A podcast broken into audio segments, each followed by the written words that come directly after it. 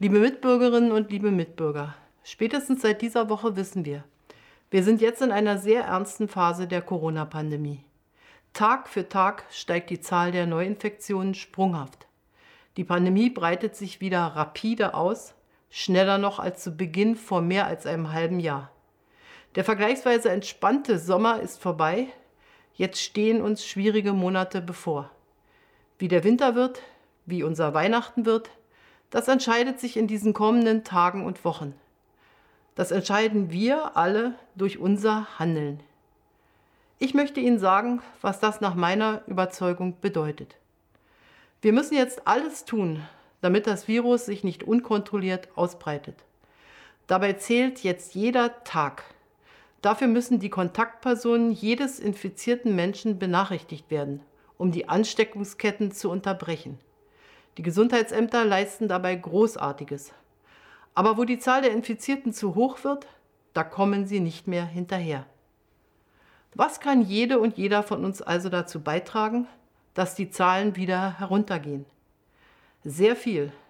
Das allermeiste schon einfach dadurch, dass jede und jeder Einzelne konsequent den Mindestabstand wahrt, den Mund-Nasenschutz trägt, die Hygieneregeln einhält. Aber wir müssen jetzt noch weitergehen. Die Wissenschaft sagt uns klar, die Ausbreitung des Virus hängt direkt an der Zahl der Kontakte, der Begegnungen, die jeder von uns hat. Wenn jeder von uns seine Begegnungen außerhalb der eigenen Familie jetzt eine Zeit lang deutlich verringert, dann kann es gelingen, den Trend zu immer mehr Infektionen zu stoppen und umzukehren. Genau das ist heute mein Appell an Sie.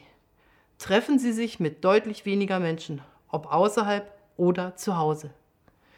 Ich bitte Sie, verzichten Sie auf jede Reise, die nicht wirklich zwingend notwendig ist. Auf jede Feier, die nicht wirklich zwingend notwendig ist. Bitte bleiben Sie, wenn immer möglich, zu Hause an Ihrem Wohnort. Ich weiß, das klingt nicht nur hart, das ist im Einzelfall auch ein schwerer Verzicht. Aber wir müssen ihn nur zeitweilig leisten und wir leisten ihn letztlich für uns selbst, für die eigene Gesundheit und die all derer, denen wir eine Erkrankung ersparen können. Dafür, dass unser Gesundheitswesen nicht überfordert wird, dass die Schulen und Kitas unserer Kinder geöffnet bleiben, für unsere Wirtschaft und unsere Arbeitsplätze.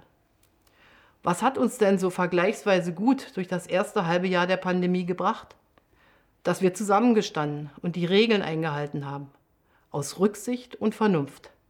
Das ist das wirksamste Mittel, das wir zurzeit gegen die Pandemie haben. Jetzt ist es nötiger denn je. Ich danke Ihnen.